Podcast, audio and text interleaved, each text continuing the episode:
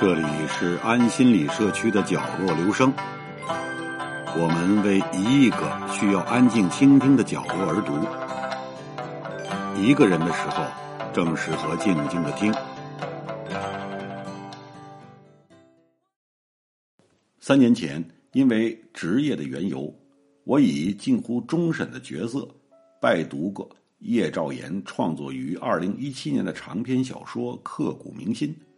那是一部以上世纪二三十年代南京城为背景的作品，讲述了正处于军阀混战、日军侵华那样一种风口浪尖之上，南京社会各色人等在这里所经历的一段刻骨铭心的人生。据叶兆言事后回忆，在这部小说写的很累、很苦、很艰难的时刻。他曾经非常沮丧的对女儿说：“这可能是他自己最后的一部长篇。”接下来，叶兆言的笔头果然转向了非虚构的写作，但主场景依然还是南京。一部《南京传》，以史为纲，抓书替绝南京城从公元二一一年孙权迁至秣陵时，一直到。一九四九年，百万雄师过大江，南京如何一步步走来？从秣陵到健康，南京二字意味着什么？从孙权、李白、颜真卿、李煜、王安石、辛弃疾、朱元璋、利玛窦、张之洞，到孙中山，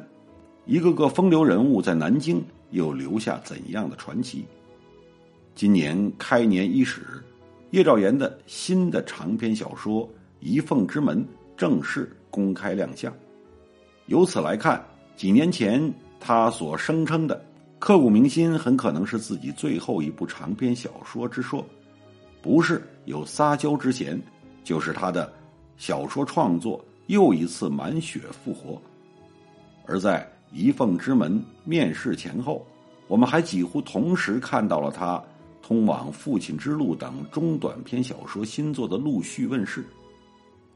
在叶兆言四十年的创作生涯中，一个显著的特点便是南京这座历史文化名城，不仅是其作品中最重要、最常见的叙述平台，而且还不时将其置于作品之 C 位。无论是非虚构的南京人《南京传》，还是虚构写作。皆大体如此。这部《遗凤之门》也不例外。历史和现实、文化和物质，多维度刻画南京与南京人的精神图谱，构成了叶兆言创作的一个重要标志。之所以如此，我想不仅是因为这里是叶兆言生于斯、长于斯的故土，更由于这座城池不断被建筑、被伤害，又不断。重生发展的历史，以及他在 N 个重要历史节点上浓墨重彩的表现，无疑构成了中国历史沧桑的一个缩影。与此同时，围绕民国时期前尘旧事的写作，是叶兆言文学创作中与南京这个元素同等重要的另一个标志。仅就长篇小说而言，从上世纪九十年代的《一九三七年的爱情》，到新世纪的刻骨铭心，再到这部《遗凤之门》，莫不如是。于是，在南京这个空间和民国这个时代中，《遗凤之门》上演了一出从晚清到民国风云变幻的大戏。清政权垮台，国民革命军进入南京，国民政府正式成立，以及此后南京城内外不同军政势力的搏杀与更迭。作为叶兆言这部新长篇小说之说的仪凤门，既是南京通往长江边的北大门，也是从南京北上出征或凯旋的必经之门。光绪二十一年，即一八九五年，时任两江总督张之洞重修仪凤门，并配置以一条江宁大马路，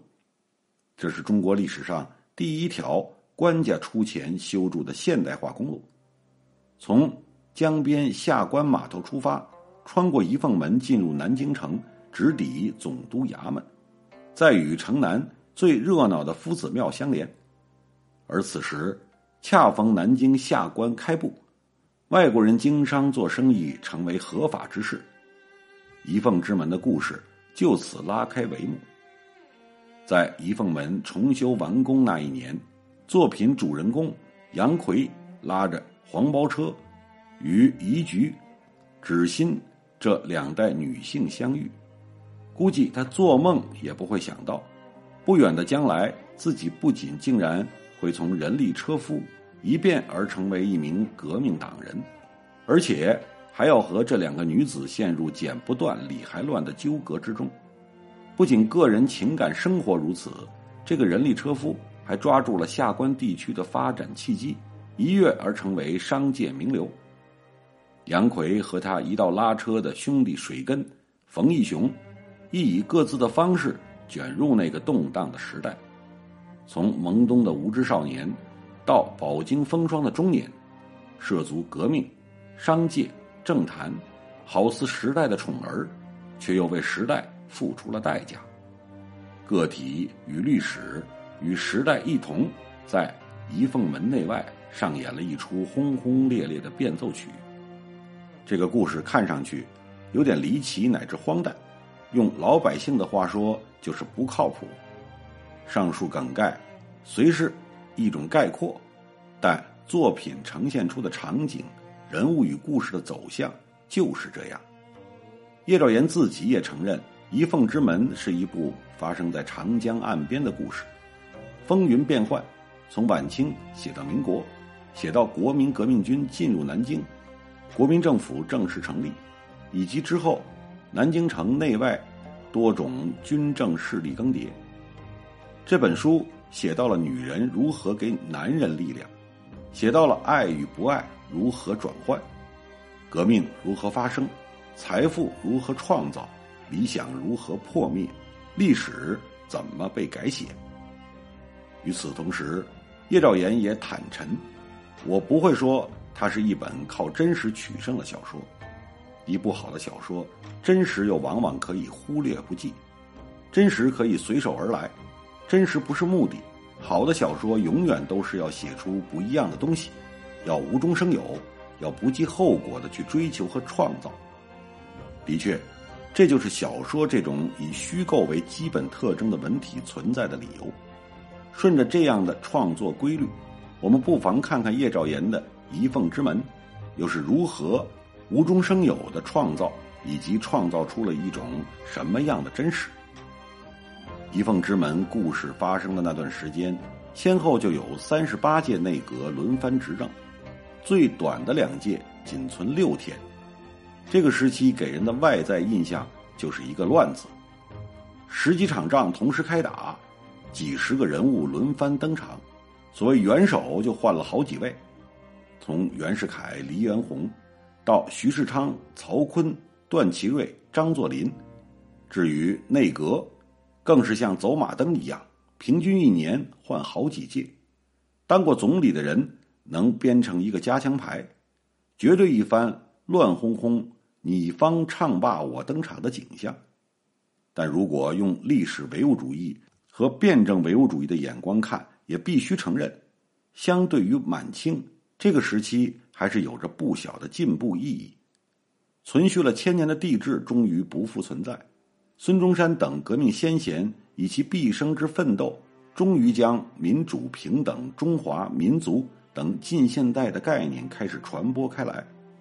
在这个。也可以被称为色彩斑斓的时代里，各色人等理论上都有自己施展的舞台，大家各有其道，但前提是你要有这个本事。当然，对一个成熟小说家而言，这种历史的巨变更多的只是为他们创作提供了一个巨大而丰富的时空场景，他们更专注的是历史长河中个体命运的小历史。并进而由此去折射大历史。叶兆言的《遗凤之门》就是通过许多当时的历史人物和相关史料，将真实历史与虚构小说巧妙的杂交，既反映了那个特殊时代南京城的历史风貌，并着意刻画出作品主人公命运的起伏与曲折。民国初年的那种种乱象，作为凤仪门内外人物行为的大背景，让那些在常态下或许不易表现出来的各种可能性得以展示。无论是主人公杨奎，和他的车夫兄弟水根、冯义雄这些男性，还是宜菊、芷心这孤侄两代女性，男人们带着民间草莽的气息，及血性与鲁莽、狡诈与执着、侠气与流氓于一身，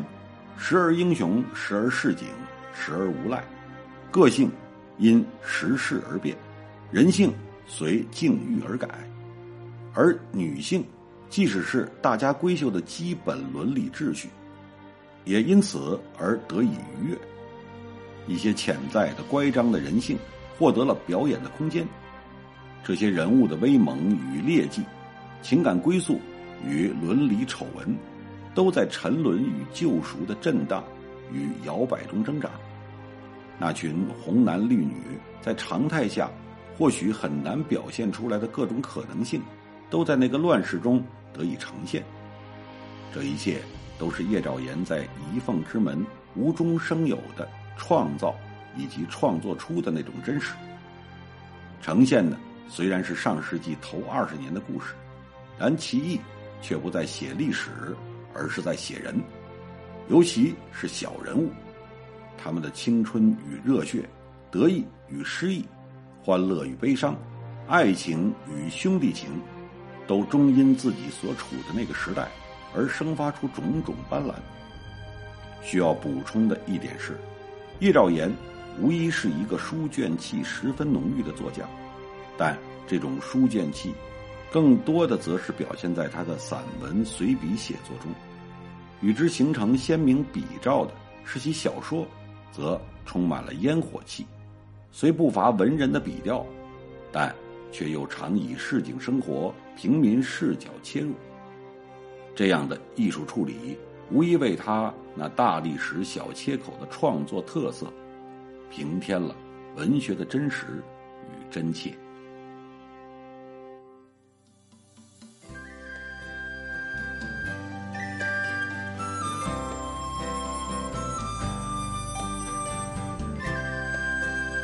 以上为您朗读的选自《文汇报》上发表的一篇文章，